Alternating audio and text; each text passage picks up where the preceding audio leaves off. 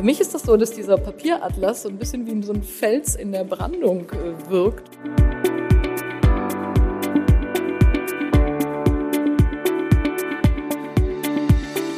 Hallo und herzlich willkommen zur dritten Papier-Podcast-Folge. Nachhaltigkeit funktioniert immer dann besonders gut, wenn es positive Anreize dafür gibt und ökologische Vorteile transparent gemacht werden. Genau das ist die Grundidee des Papieratlas. Seit 13 Jahren bietet er Orientierung und motiviert zu nachhaltigem Handeln am konkreten Beispiel der Papierbeschaffung.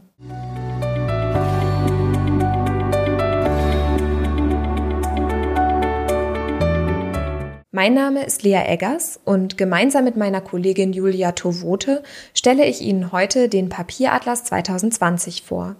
Mit Eindrücken der Bundesumweltministerin, der weiteren Partner und der Ausgezeichneten sprechen wir über die diesjährigen Ergebnisse, über Erfolgsfaktoren für die Umstellung auf Recyclingpapier in den Kommunen und über die Relevanz von Papier in zunehmend digitalen Hochschulen.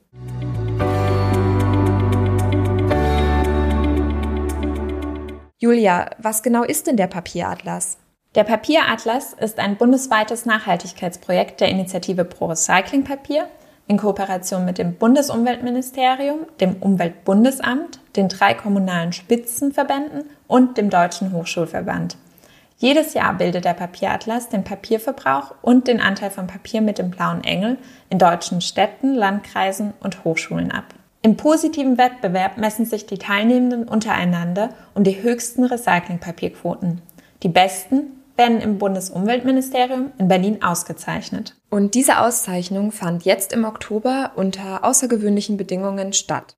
Die Corona-Pandemie hat ja in den letzten Monaten vieles unmöglich gemacht, vieles sehr, sehr erschwert. Und für mich ist das so, dass dieser Papieratlas so ein bisschen wie so ein Fels in der Brandung äh, wirkt, weil es ist absolut bemerkenswert, es ist absolut erfreulich, dass es so eine große Zahl von Städten gibt, von Landkreisen, von Hochschulen, die sich an diesem Wettbewerb wieder beteiligen und dass wir die Zahlen aus dem Vorjahr halten konnten, obwohl ja mit Corona wirklich alles durcheinandergewirbelt äh, worden ist. Der Papieratlas als Fels in der Brandung.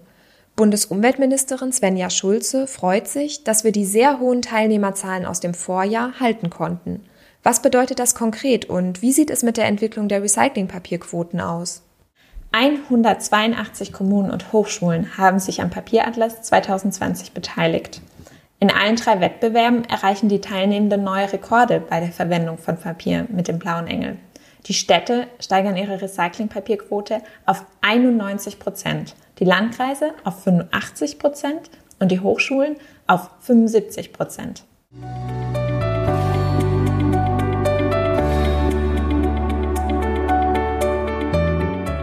Das sind ermutigende Ergebnisse. Welche Zwischenbilanz ziehen die kommunalen Spitzenverbände vor diesem Hintergrund?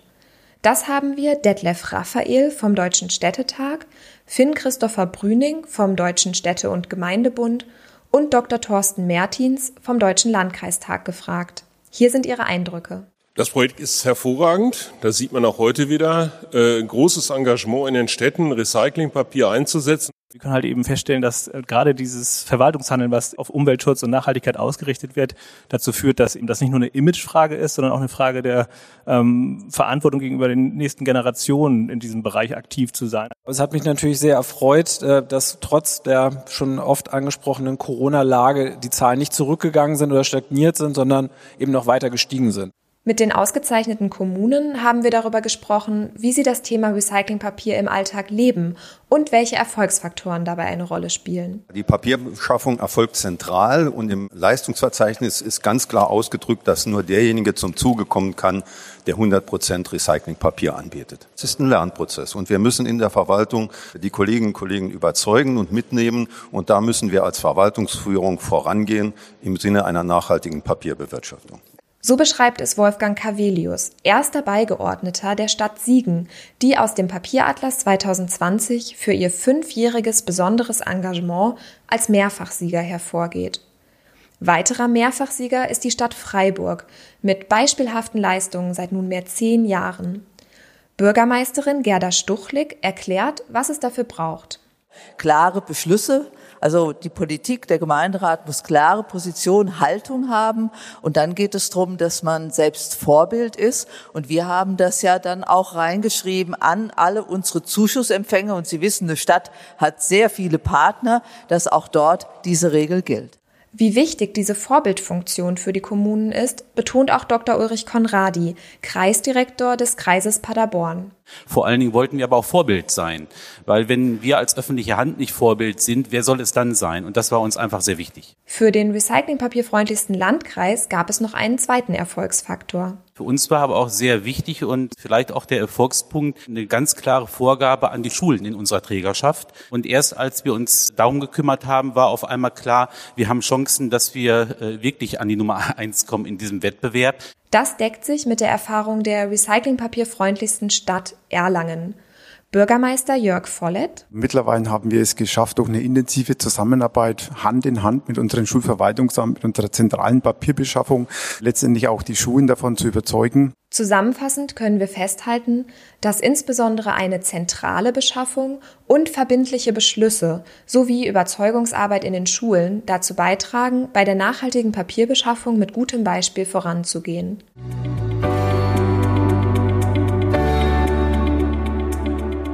Gerade die Hochschulen waren und sind in diesem Jahr durch die Corona-Pandemie von umfassenden Einschränkungen und Schließungen betroffen. Das führt nicht zuletzt dazu, dass das digitale Lernen einen, wenn auch unfreiwilligen, Schub erhalten hat. Vor diesem Hintergrund begegnet uns immer wieder auch die Frage, braucht eine moderne Hochschule überhaupt noch Papier? Birgit Rimpo-Repp, Kanzlerin der Fernuniversität in Hagen, hat uns das beantwortet. Die frisch gekürte, recyclingpapierfreundlichste Hochschule wird auch zukünftig auf Papier setzen. Das Lernen äh, nur digital macht auch nicht in allen Fällen Sinn. Also wir haben ein Blended Learning Konzept. Die Studierenden äh, bekommen halt einmal im Semester ein Paket mit Materialien. Äh, das wird ergänzt durch sehr viele digitale Dinge und die bauen wir auch aus, so dass zukünftig der Teil der papiergebundenen Materialien ein bisschen reduziert werden wird. Aber er wird sicherlich nicht vollständig verschwinden. Eben ein wichtiger Teil auch des Lernkonzeptes ist. Und das aus guten Gründen. Wie wir in der ersten Papier-Podcast-Folge erfahren haben, ist Papier beim Lesen vorteilhaft. Professorin Susanne Fontaine vom Deutschen Hochschulverband äußert sich auch zum Schreiben und fordert eine differenzierte Betrachtung. Ich möchte diese Untersuchung noch ergänzen durch die Feststellung, dass man natürlich auch besser Sachen behält und memorieren kann, wenn man sie traditionell mit der Hand schreibt. Und man sollte schon genau überlegen, wann man welches Medium einsetzt, wann es sinnvoll ist, zu welchem Medium zu greifen. Außerdem sollte man ja nicht vergessen, dass das digitale Lesen auch erst Strom verbraucht und danach die digitalen Lesegeräte relativ schnell zu Sondermüll verwandelt. Dass der Hochschulbetrieb neben einem sparsamen Umgang mit Papier auch in Zukunft nicht vollständig darauf verzichten wird, bestätigt auch Dr. Andreas Rothfuß, Kanzler der Mehrfachsieger-Universität Tübingen. Papier ist ein guter und wichtiger Rohstoff, den wir auch in Zukunft benötigen. Ich denke, man muss einfach verantwortungsvoll mit ihm umgehen.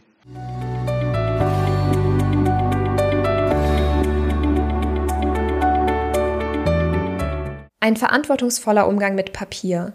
Warum das bedeutet, Recyclingpapier mit dem blauen Engel zu verwenden, hat die Bundesumweltministerin nochmals deutlich gemacht. Für Recyclingpapier mit dem blauen Engel muss kein zusätzlicher Baum gefällt werden. Es ist eine einfache, es ist eine sehr effektive Möglichkeit, global den Wald und damit den Lebensraum von zahlreichen bedrohten Arten zu schützen. Das ist die zentrale Botschaft, die von diesem Wettbewerb hier ausgeht. Und die Ökobilanz ist ganz eindeutig. Recyclingpapier mit dem blauen Engel ist dem normalen Frischfaserpapier haushoch überlegen. 70 Prozent weniger Wasserbedarf, 60 Prozent weniger Energiebedarf, das sind einfach Zahlen, die sich sehen lassen können. In diesem Sinne bedanken wir uns bei allen teilnehmenden Städten, Landkreisen und Hochschulen, die diese Maßnahme ergreifen und im Papieratlas transparent machen.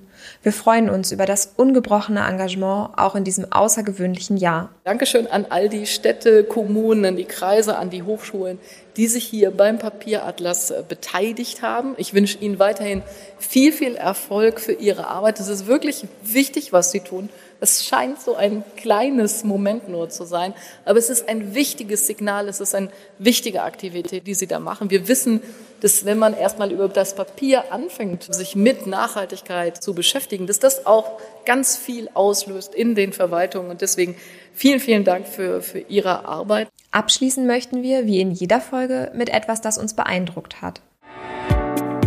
Papier bewegt die Welt. Die am Papieratlas 2020 teilnehmenden Städte, Landkreise und Hochschulen bewirken durch die Verwendung von Recyclingpapier mit dem blauen Engel in einem Jahr gemeinsam eine Einsparung von mehr als 500 Millionen Liter Wasser und über 100 Millionen Kilowattstunden Energie. Alles rund um den Papieratlas finden Sie auch auf papieratlas.de und weitere Informationen zu Recyclingpapier auf papiernetz.de. Vielen Dank, dass Sie eingeschaltet haben. Bis zum nächsten Mal.